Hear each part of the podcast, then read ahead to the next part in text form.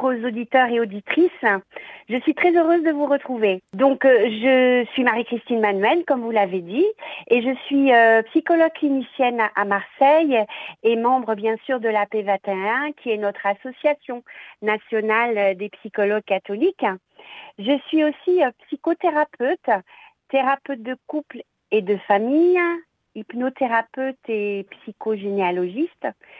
Et je suis aussi spécialiste du traitement des traumatismes et de l'approche centrée sur la santé et les solutions qui peuvent accompagner le bien-être. Et je suis aussi membre de différentes euh, cellules d'écoute et d'accueil de personnes victimes de différents abus. Et dans mon expérience euh, de psychologue clinicienne, non seulement j'accompagne des patients, mais aussi des professionnels, des équipes qui sont dévouées en fait à la cause des patients que ce soit à l'hôpital, à la cause aussi des personnes en situation de handicap, que ce soit en structure ou à domicile, que ce soit aussi des professionnels euh, qui euh, accompagnent des personnes âgées ou en difficulté, et que ce soit aussi des professionnels qui accompagnent des enfants euh, dans le cadre de la protection judiciaire de la jeunesse et la protection de l'enfance. Voilà. En tout cas, je voulais remercier Radio Maria de donner l'occasion à chaque euh, personne professionnelle, psychologue, de témoigner en tant que psychologue chrétien et chrétienne. Et surtout, merci à vous, auditeurs, pour votre fidélité et votre écoute de cette émission sur la psychologie. Aujourd'hui, je souhaitais partager avec vous ma réflexion et mon expérience à propos de la crise, une opportunité de changement. Alors, me direz-vous, la crise Comment Encore?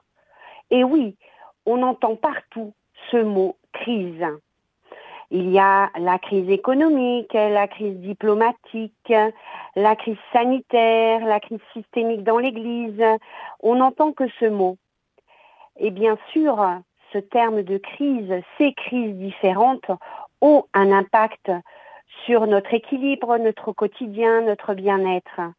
Par exemple, cette crise sanitaire, avec les exigences qui ont été données par le service public et notre gouvernement, ont amené une explosion des violences intrafamiliales et puis des dépressions.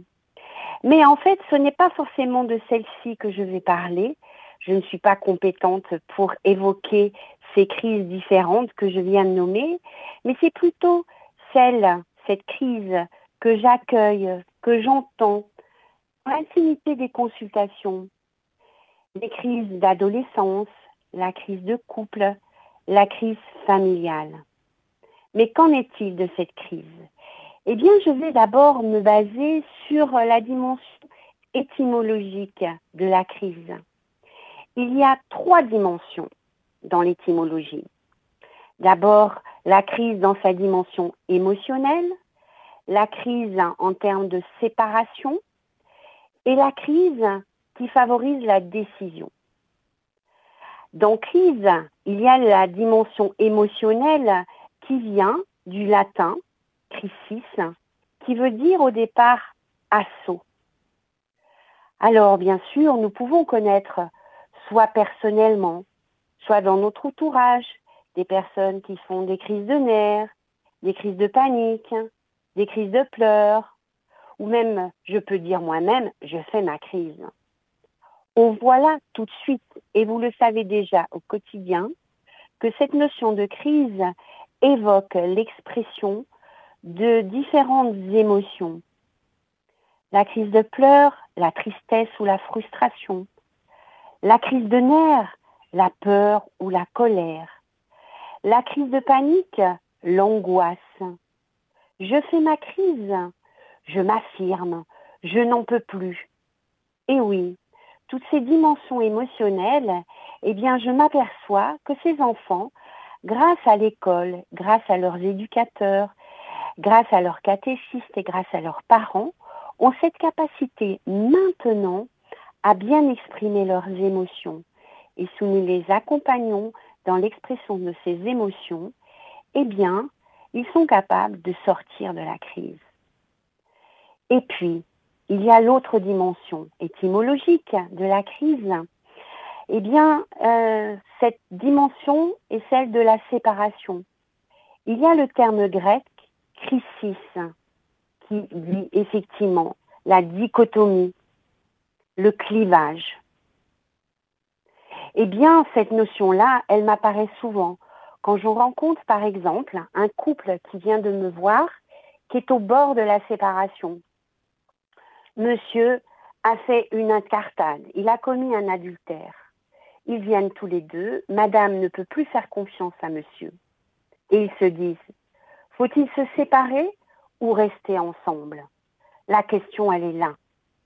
Nous sommes dans la confusion, nous ne comprenons pas ce qui se passe, nous perdons nos repères. Faut-il se séparer? Et puis, il y a la dimension étymologique de l'indo-européen qui parle de la crise comme crée, qui fait référence à la notion de décision. Je pense à cette secrétaire médicale qui m'explique avoir été foudroyée par un limbago qui l'a laissé paralysée sur le sol, sur le carrelage de sa cuisine. Elle ne savait pas comment appeler les pompiers. Elle hurlait de douleur. Lorsque elle a réussi à appeler quelqu'un, les pompiers ne pouvaient pas du tout la toucher tellement la douleur était insupportable. Puis elle a été hospitalisée et à force de réfléchir, elle s'est dit, oui, ça y est, je crois que j'arrive au bout.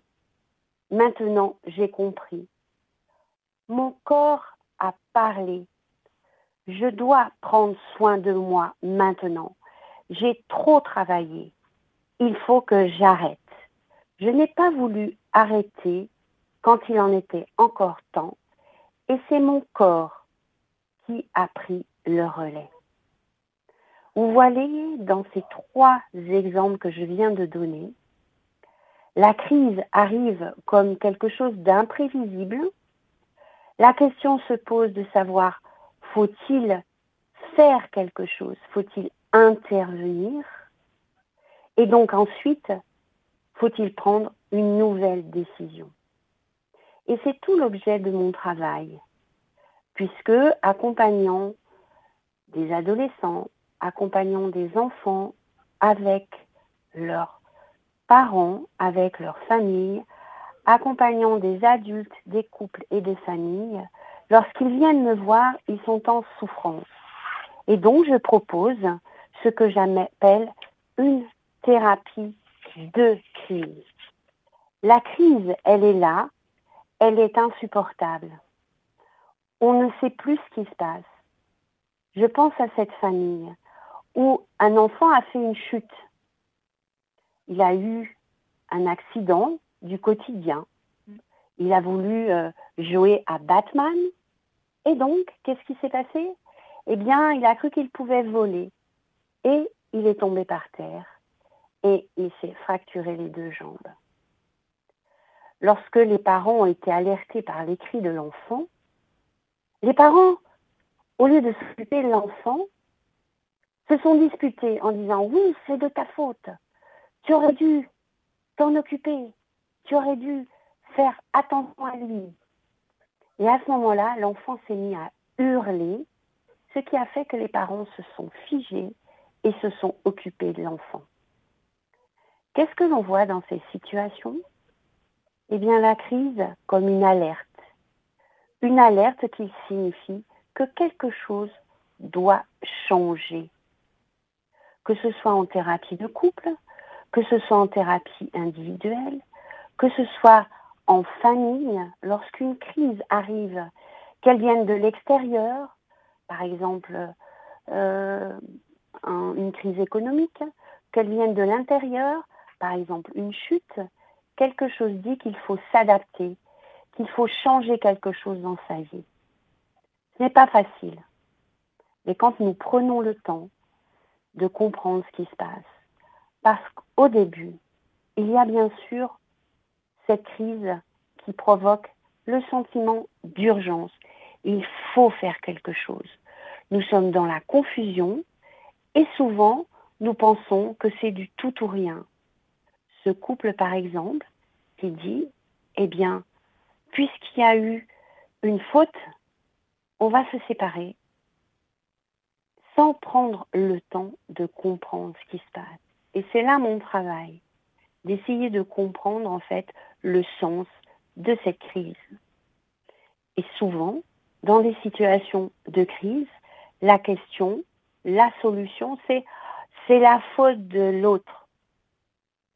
C'est difficile de comprendre que peut-être j'y suis pour quelque chose. Par exemple, cette secrétaire qui au départ a eu ce limbago foudroyant, disait oui, c'est la faute de mon travail, c'est la faute de mon poste.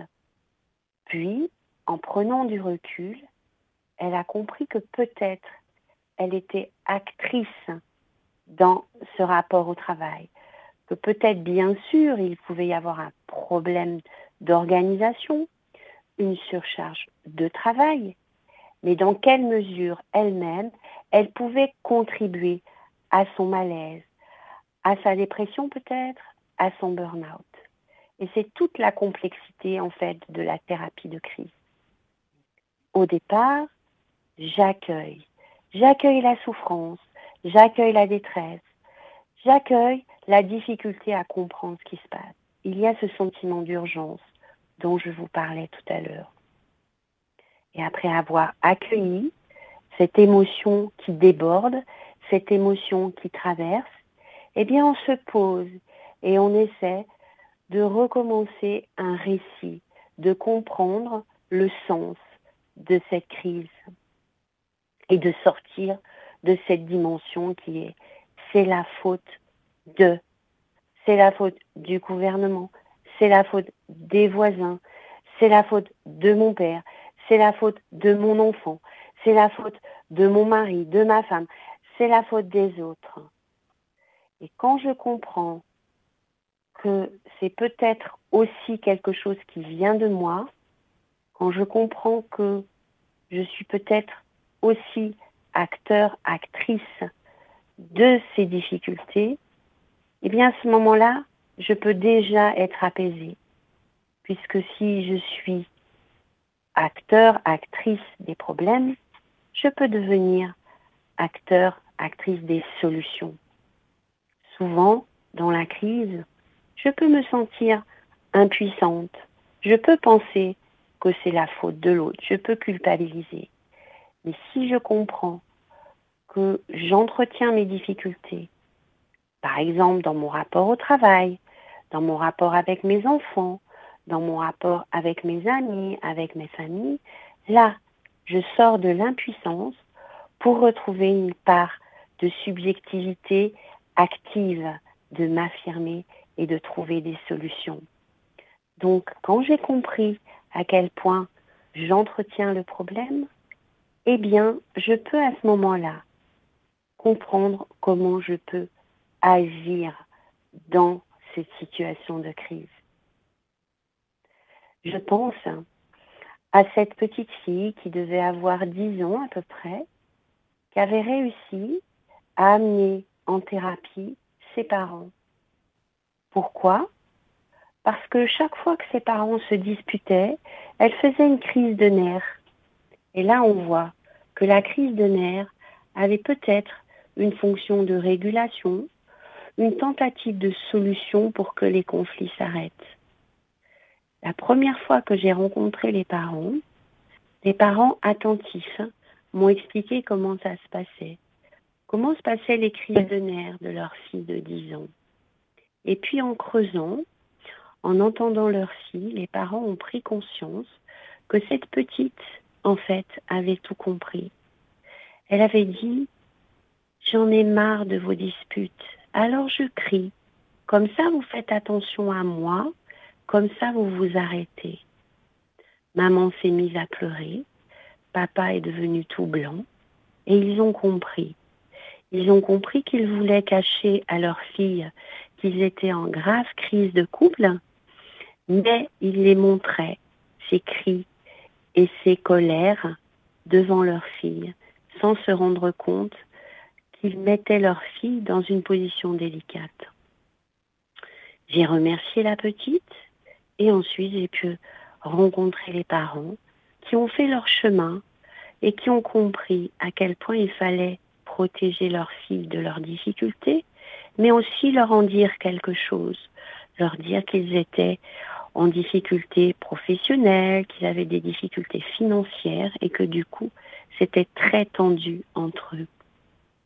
Eh bien, nous pouvons faire confiance à nous être humains, à nous aussi dans ces moments où nous perdons espoir, où nous sommes usés par les difficultés du quotidien. Et quelquefois, la crise, comme un bouton qui vient comme ça sortir d'un seul coup et nous démanger, dans quelle mesure cette crise est une compétence pour arriver à mettre un stop, pour arriver à mettre des limites et pour pouvoir se poser et comprendre ce qui nous arrive et donner du sens à ce qui nous arrive et trouver aussi des solutions pour gérer cette crise.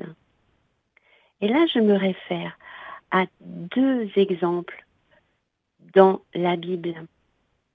Celui du roi Salomon, qui face au décès d'un des enfants de ces deux prostituées, il a su trouver les mots pour trancher. Et donc c'est ça, la crise permet de trancher. Mais avant de trancher, il faut en comprendre les enjeux. Et puis il y a la crise de colère de Jésus au temple.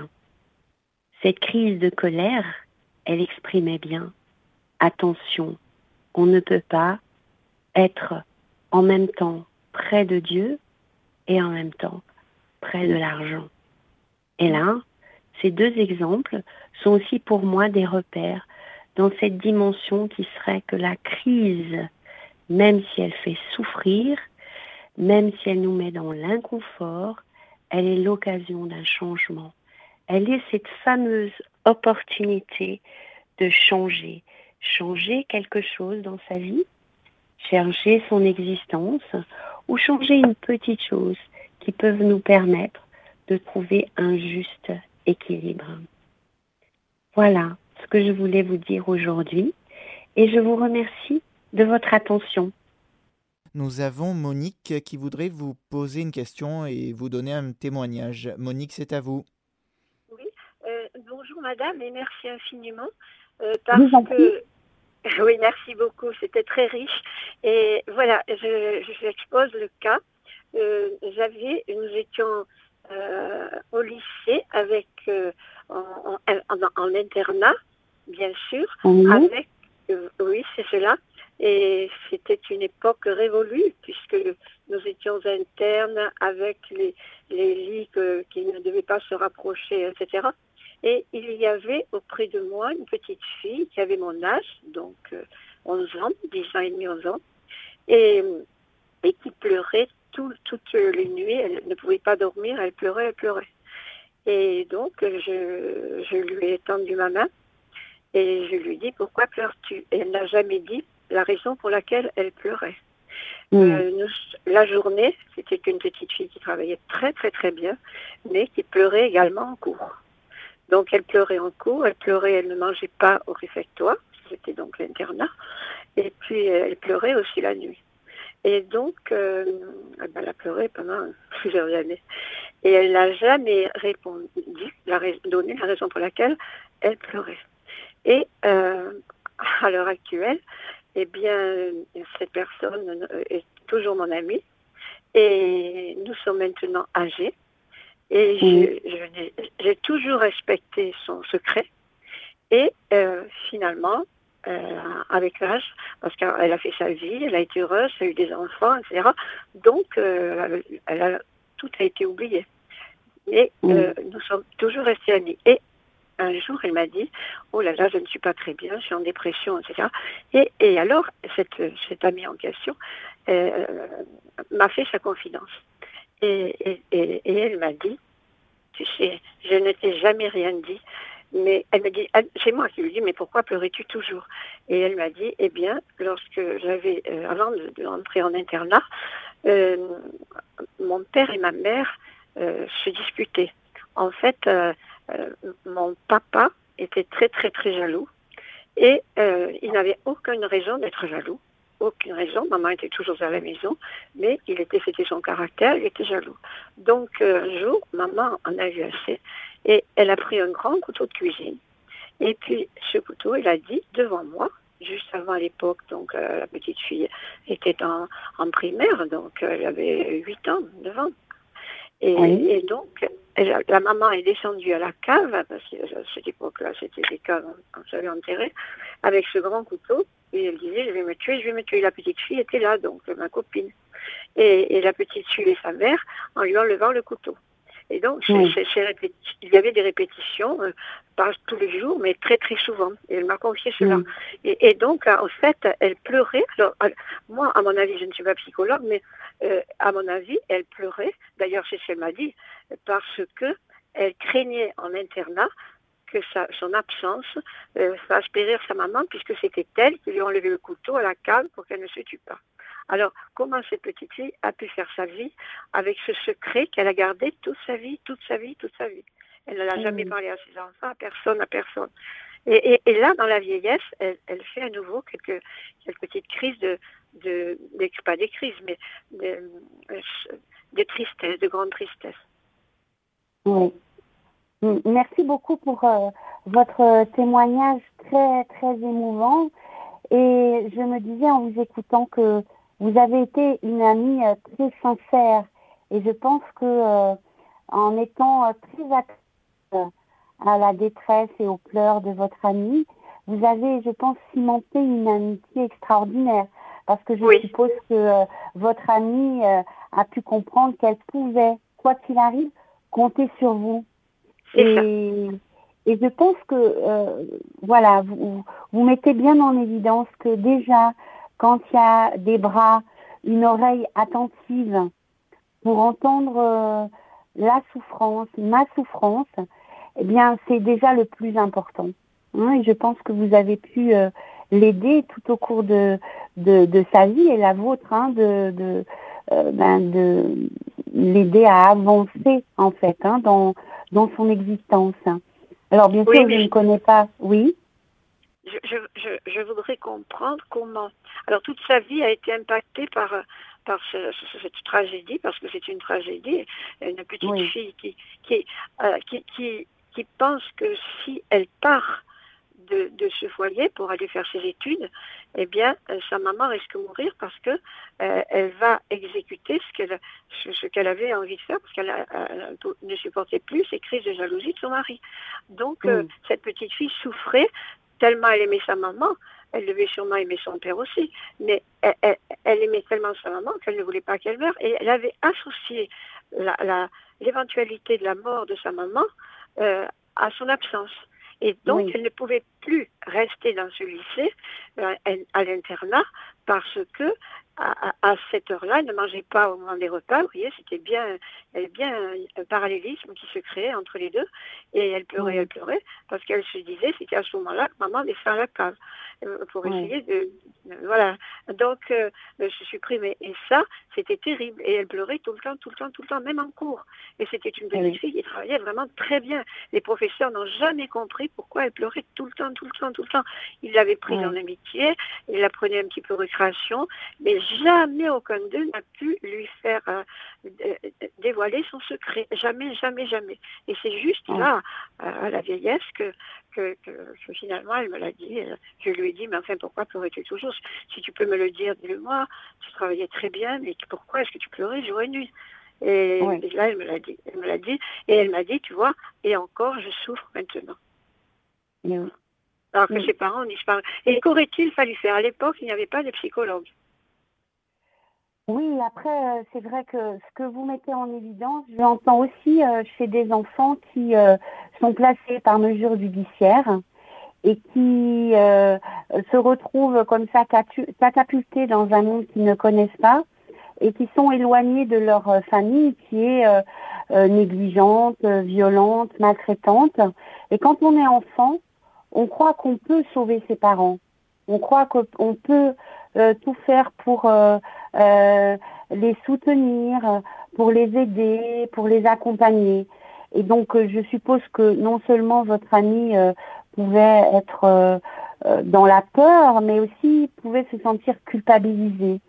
Et ce qu'on aurait pu faire, c'est délicat hein, de le dire après coup, mais je crois que effectivement, il y a quand même une attention à avoir auprès de l'enfant. C'est que si l'enfant se tait, c'est qu'il est prisonnier d'un secret que les parents, à tort ou à raison, en fait, ont euh, demandé à l'enfant de porter. Et euh, c'est vrai que la, la, violence, parce que là on peut parler de violence conjugale, hein, euh, eh bien ces violences conjugales sont souvent euh, euh cachées en fait par la famille, mais de moins en moins, c'est de moins en moins tabou. Oui? Elle, elle, d'après ce que j'ai compris, son papa n'a jamais porté la main sur sa, sur, sur sa maman, jamais, jamais. Mais il lui reprochait il, disait, elle ne pouvait pas, si, si, euh, bon, mais, euh, si, si, si euh, un être masculin entrait dans la maison, bon, sa, sa, maman était très belle, et, mais c'est pas parce qu'elle était belle qu'elle trompait son mari, pas du tout. Eh bien, il ne supportait pas qu'un homme regarde sa femme, il ne supportait pas que sa femme réponde à un homme quand, qui lui parlait, il ne supportait rien. Mais il n'a jamais ça m'a bien précisé, il n'a jamais mis la main sur elle, mais bon, euh, c'est vrai qu'il était très sévère, il tapait, euh, oui, mon amie a été plusieurs fois, c'était l'époque du martinet, elle a reçu beaucoup de coups de martinet, ça c'est sûr, mais, mais, mais il n'a jamais porté la main sur sa femme, mais c'était des violences verbales, des reproches injustifiés, et cette, et, cette maman ne supportait absolument plus d'être accusée de ce qu'elle n'avait jamais fait, donc elle préférait en finir. Et elle disait cela devant sa fille qu'elle aimait. Donc, elle, ça prouvait qu'elle n'en pouvait plus. Et la petite ne pouvait plus supporter ça. Alors, comment, comment se défaire de ça pendant toute une vie? Ce n'est pas possible. Oui, mais justement, il y a des. C'est intéressant votre témoignage parce que vous mettez bien en évidence que euh, il faut aussi euh, supporter, en fait, hein, euh, de pouvoir parler. Quelquefois, on se dit que si on parle, ça va être encore plus la catastrophe. Quand il y a des révélations de violence, il faut assumer le fait que ça, ça peut créer d'abord une crise. Hein? Euh, et donc, quand on est petit, c'est difficile de l'assumer. Et puis, vous parlez de la vieillesse, et je crois que justement, c'est ça qui est beau et touchant aussi, c'est que finalement, votre ami a pu, a pu vous en parler, a pu se confier. Et voyez, tout est possible jusqu'au bout. Voyez, et, donc c'est ça qui est, qui est très très beau. Et quand on vieillit, eh bien, on fait un peu le point sur sa vie. On regarde par le rétroviseur. Et souvent, eh bien, c'est le souvenir de, de son enfance et son enfant intérieur qui, euh, qui réagit et qui dit, ben là, euh, vraiment, j'ai beaucoup souffert. Et, à mon avis, Excusez-moi, madame, à mon, à mon avis, elle souffre toujours. Oui. Hmm. Oui. Et là, comment faire pour l'aider? Est-ce que, est que déjà vous lui avez parlé de, de soutien psychologique? Est-ce que vous lui avez demandé Oui, oui. oui elle, a, elle, a, fait venir une dame euh, qui était psychologue, oui, et, et puis euh, qui était et et oui, elle m'a dit que ça lui avait fait du bien. Hmm. Oui. Et alors, ce qui est curieux, c'est que, alors ça, je n'arrive pas à comprendre parce qu'elle aimait énormément sa mère et la psychologue lui a dit, euh, vous n'aimiez pas votre mère. Ah, ben, c'est l'inverse, elle me dit, je l'adorais. Alors pourquoi elle lui a dit ça? Ah, Ça, je ne peux pas vous dire. Hein, parce que si vous voulez, après, euh, euh, les, discours des psychologues, ils peuvent être... Euh, bien interprété ou pas vraiment bien interprété. C'est toujours, euh, c'est toujours délicat. C'était plutôt peut-être pour dire que euh, l'amour, c'est, fragile. et puis on peut aimer, mais mal aimer. Parce qu'elle, pas de manière vous voyez Mm. Elle me dit, ma, mère, c'était, on ne peut pas employer le mot adorer puisqu'on l'emploie que pour Dieu.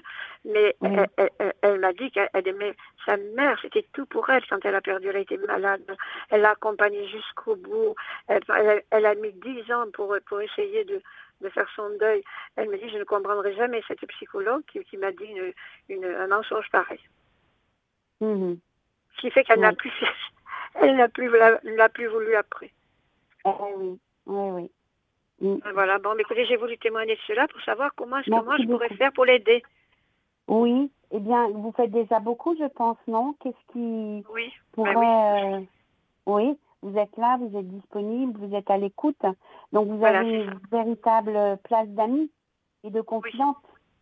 Oui. Et ça, c'est le plus important. Hein Alors, euh, ce qui est... Oui, oui c'est ça. Oui. Allez. en fait, je peux pas. Il faut que je m'arrête là. Je vous remercie beaucoup, beaucoup, madame, de votre, de votre intervention. Voilà, merci beaucoup. Ça m'aide à comprendre. merci. Au revoir, madame. Merci. Au revoir. Merci pour votre ah. témoignage. Au revoir. Merci, au revoir. Merci Monique. Et donc, euh, Marie-Christine Manuel, nous n'avons pas d'autres questions pour le moment. Mais peut-être une dernière question avant de terminer. Euh, dans les familles, il y a souvent des hum, conflits euh, entre générations. Et justement, est-ce que vous avez quelques conseils pour aider à... quand il y a des crises entre les générations? Alors, quand, ben, je pourrais dire d'abord que euh, les conflits de, génération euh, sont plutôt euh, monnaie courante. Donc, ce qui veut dire que c'est peut-être aussi nécessaire, ces conflits. Alors, bien sûr, il y a des degrés dans les conflits. Hein, mais dans la période, justement, d'individuation, en fait, des enfants, que ce soit dans la période d'adolescence ou bien plus tard aussi, hein, dans les moments où l'adulte euh, euh, qui était l'enfant de ses parents eh bien prend son envol, il y a forcément en fait ces différences générationnelles qui marquent justement qu'il y a une frontière entre les parents et les enfants. Donc ce que j'essaie de dire, c'est que ces conflits-là sont tout à fait normaux, sont tout à fait acceptables. Et c'est d'ailleurs bon signe. Hmm? C'est-à-dire qu'on les générations n'ont pas le même point de vue que leurs parents, hein, euh, les générations des enfants. Donc le conseil à donner, ça serait à qui Aux parents, aux enfants.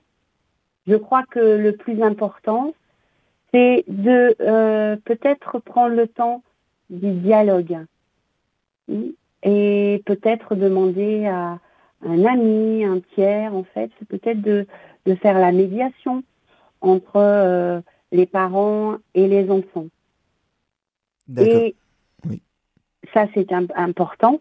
Après, je ne sais pas de quel conseil euh, vous parliez. Est-ce que c'est du côté des parents, du côté des enfants? Oui, plutôt du côté des enfants, oui. Oui. Eh bien, c'est, je pense que ce qui permet le dialogue au sens euh, euh, intelligence à deux, en fait, c'est de se dire en quoi mon père, en quoi ma mère, en quoi mes grands-parents, mes oncles et tantes ont de bonnes raisons de raisonner de cette façon-là. Ils croient bien faire. Ils croient en fait qu'en me donnant des conseils, ça peut m'aider. Et je pense que c'est comment je peux me mettre à la place de l'autre. Ça, c'est très important. Si j'étais parent, si euh, j'étais mère, si j'étais père, comment est-ce que je réagirais hmm? C'est savoir se mettre à la place de l'autre. C'est pas facile, hmm? mais je pense que ça c'est important. Hmm? Je me souviens très très bien d'un patient qui me disait oui, ma mère elle était toujours derrière moi en me disant euh, fais ci, fais ça. Maintenant que je suis père, je comprends mieux pourquoi ma mère me disait de tels propos. Donc quelquefois aussi, euh, ces conflits évoluent dans les années hein, et, c'est plutôt aussi une bonne chose. Parce que plus on, grandit, plus on mûrit, euh, plus on peut voir les, choses autrement. Hein. Et c'est un regard, c'est avoir un regard différent sur l'autre qui permet peut-être euh, d'avancer. Hein. Et puis l'autre conseil, c'est parler en son nom, dire je, et, et ne pas dire tu, parce que le tu peut être vécu comme agressif, comme violent, hein, plutôt que de dire tu es toujours en train de me faire des reproches, et de dire ben ce que tu dis, je l'entends comme un reproche. Je me sens blessée. Alors que j'aurais besoin que tu m'écoutes tout simplement et que tu comprennes là où j'en suis moi. Hmm? Donc voilà, ça serait déjà deux conseils. Essayer de me mettre à la place de l'autre en me disant en quoi il a de bonnes raisons de réagir comme ça. Et l'autre, c'est euh, je parle en mon nom. Et euh, je ne suis pas dans le tu. Voilà. D'accord, et eh bien merci beaucoup. Et nous avons Colette qui voudrait réagir. Colette, c'est à vous. Oui, bonjour tout le monde. Je vous remercie beaucoup pour votre émission. Je sais effectivement que les crises sont très très nombreuses malheureusement au niveau des couples et j'admire la façon dont vous essayez d'en faire prendre conscience. Alors moi, je voudrais savoir quand un membre de la famille voit, constate la crise au sein d'un couple, euh, avec les répercussions qu'il peut y avoir sur l'un et l'autre euh, et sur les enfants, que peut faire un membre de la famille? Parce qu'on vit, on souffre avec eux, on partage tout. Euh, qu'est-ce qu'on peut faire quand on, quand on voit la situation? Ça, c'est une très bonne question. Tout dépend de la place que euh, vous occupez ou que la personne occupe auprès euh, de ce couple. Est-ce que c'est un grand-parent Est-ce que c'est un ami? Est-ce que c'est un parrain, une marraine? Donc, euh, quand on a une place particulière, on n'a pas les mêmes, la même marge de manœuvre. Oui, ben moi je vous dirais, je suis carrément un parent et voilà. Mais je ne sais pas quelle est ma marge de manœuvre. Tant mm. c'est compliqué. C'est compliqué. Après, tout dépend aussi de la qualité de la relation que vous entretenez avec euh, le couple ou avec euh, chacun des membres du couple. Bien. Alors là, effectivement, euh, j'ai un des partenaires, je ne peux pas, je ne peux rien, absolument rien dire. L'autre, j'essaie de cheminer, de voir, de réfléchir, mais ça n'aboutit pas, euh, étant donné euh, ce manque de, dialogue, de communication entre la personne et moi. Et eh oui. Voilà. Et eh oui. Je, comprends votre sentiment, en fait. Euh, alors, j'ai employé un terme un peu fort, mais d'impuissance, en fait. Hein. Et comment, comment vous, vous arrivez à, malgré tout, être vigilante et, attentive? C'est ça qui est important. Auprès peut-être des ben, petits enfants. Voilà, justement. Bon, il y a les. Bon, on fait ce qu'on fait ce qu'on peut, mais on, sent bien que la solution serait que bah, les deux partenaires euh, acceptent de d'entrer un petit peu en, meilleure communication, d'échanger, de éventuellement, bien sûr. je pense que c'est une personne euh, un psy, un psy qui peut les, les amener à réfléchir, à prendre cette décision. Mais euh, quand, quand ça ne peut pas se mettre en place, euh, on ne sait plus quoi faire. Oui. Et les, les enfants euh, sont proches de vous? Les enfants sont proches. bon, je ne m'en parle pas vraiment parce qu'ils sentent bien que je connaît et comprend la situation. Mais bon, euh, ils vont devenir préados et ça va être compliqué. Mm-hmm. Voilà. Parce que bon, je ne sais, j'évite de poser des questions euh, délicates. Euh, je, ne sais pas si ils prennent parti pour l'un ou pour l'autre. Enfin, inévitablement, inévitablement, ils sont partagés, ils sont Mm. Ils ne vivent pas, disons, dans un climat euh, d'harmonie, de sérénité. Euh. Voilà, on est, mm. on est bousculé, euh, il n'y a jamais le mm. temps. Moi, il me semble que vous avez trouvé le, le biais hein, pour euh, aider en fait euh, cette famille, c'est d'être proche en fait des enfants, d'être euh, disponible, de pouvoir prendre soin d'eux, de leur proposer voilà un moment tranquille avec chacun d'eux. Je crois que c'est ça, c'est votre disponibilité en temps et votre disponibilité psychique qui peut euh, qui peuvent aider euh, aider ces enfants en fait. Hein. Oui. Je je ne vois que ça. Hum, hum. Parce que c'est vrai que nous les, les parents, beaux-parents, euh, grands-parents, nous sommes souvent mal placés pour intervenir auprès du couple. Par contre, ça, oui. Ce, ce rôle d'être auprès des enfants, il est très important parce que les enfants, grâce à vous, peuvent faire l'expérience que un adulte peut être à l'écoute, peut être mm. disponible, peut rassurer, peut aussi leur permettre de changer, de changer les idées. Vous voyez, c'est ça qui est important. Oui, oui, bien sûr. Ah ben, tout à fait. C'est une part énorme euh, que l'on peut assumer, c'est sûr, ou du moins essayer. Oui, c'est voilà. ça. Mais bon, ça. Euh, je, je pense que c'est c'est peut-être là la solution.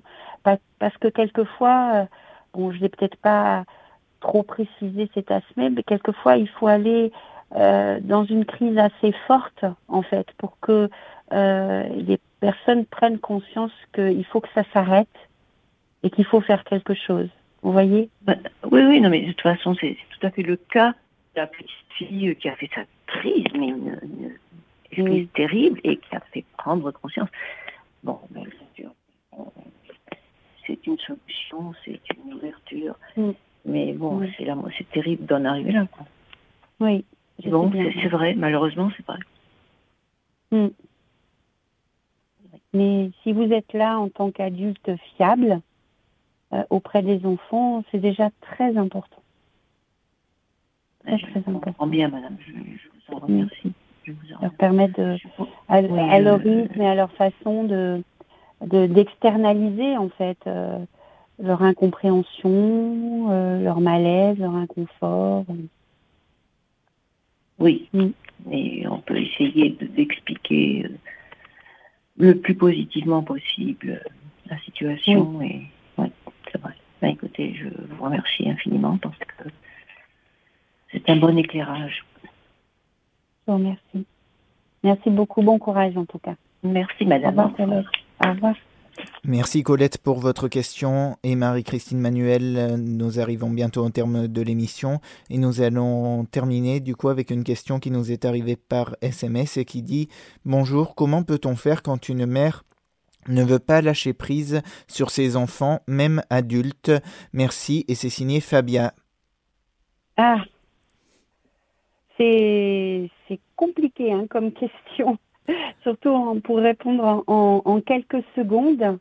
Donc je comprends que Fabien, euh, vous, soyez peut-être personnellement impliqué dans cette situation où euh, une mère euh, visiblement très inquiète pour vous, qui vous manifeste de manière très envahissante son amour.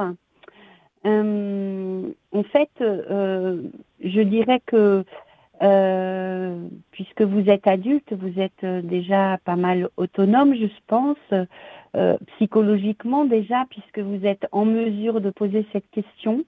Et ça, je trouve que c'est déjà bon signe. C'est que l'autonomie psychologique, l'individuation, l'émancipation, elle ne peut venir que des enfants. Qu'est-ce que je veux dire par là? C'est que euh, le fait que votre euh, mère, peut-être, euh, vous, envahisse, eh bien, c'est à vous de faire le choix, en fait, de mettre des limites. De mettre des limites, c'est-à-dire sur deux plans, en fait. Hein. Je, suis désolée, c'est très court hein, comme, comme discours, mais de mettre des limites de deux façons de dire oui maman, euh, je te remercie euh, de m'aimer, euh, d'être attentive, mais mais là non. là non, je, tu n'as pas à intervenir, non, non, ce n'est pas possible. Hmm? Hmm. Donc, pourquoi ces deux postures? C'est que le oui permet de, à votre mère de reconnaître toute l'affection qu'elle vous porte, même si elle est envahissante. Et le mais, c'est une manière de dire qu'il y a des limites dans, son affection, euh, dans euh, son amour pour vous, son amour maternel. Et, et ça, je pense que c'est important. D'abord, reconnaître et ensuite mettre des limites. Maman, alors je donne un exemple, hein, euh, maman, euh, tu viens euh, le dimanche soir ou le, dimanche matin alors que je suis en train de, faire la grasse matinée, c'est très gentil, mais là, j'ai besoin de me reposer et quand je serai reposée, eh bien, je pourrai avec plaisir prendre du temps avec toi. Et ça, c'est important. Oui, maman, je reçois ton amour, mais si tu me laisses du temps, si tu me laisses me reposer, si tu me laisses me faire ma vie, j'aurai du plaisir à être avec toi. Et ça, ça me semble important. Voilà. Bon, c'est un peu lapidaire, hein, je suis désolée, mais je vois ces deux aspects, en fait. Reconnaître l'amour et dire non, là, je te mets des limites, je te dis non, parce que du coup, je peux prendre soin de moi, je peux prendre soin de ma famille, je peux souffler, et si je souffre, ça sera avec plaisir que j'irai vers toi. Sinon, ben non, j'aurai aucun plaisir d'être avec toi. Voilà ce que je vous encourage à, dire et à avoir comme posture. Eh bien, bon courage à Fabien. Euh, oui, eh merci beaucoup euh, Marie-Christine Manuel pour cette intervention qui est très intéressante en tout cas. Oui, et puis merci beaucoup et puis on se dit à très bientôt. À bientôt. Merci pour votre écoute à, vous, auditrices et auditeurs, et merci à vous. À bientôt. à bientôt. Au revoir. Chers auditeurs et auditrices de Radio Maria, c'était l'émission Psychologie présentée par Marie-Christine Manuel sur la crise, une opportunité de changement. Vous pouvez réécouter cette émission en podcast sur notre site internet www.radiomaria.fr.